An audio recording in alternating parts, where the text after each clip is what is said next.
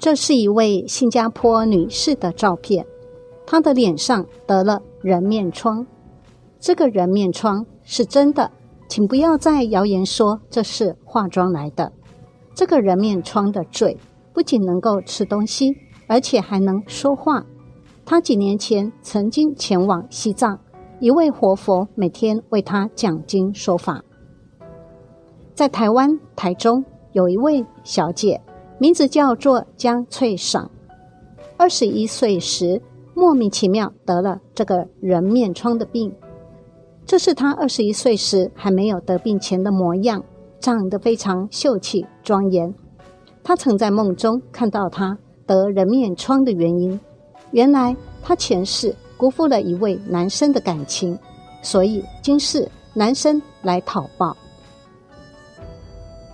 以下还有好几位人面疮的照片。有人问：得到人面疮的因果是如何呢？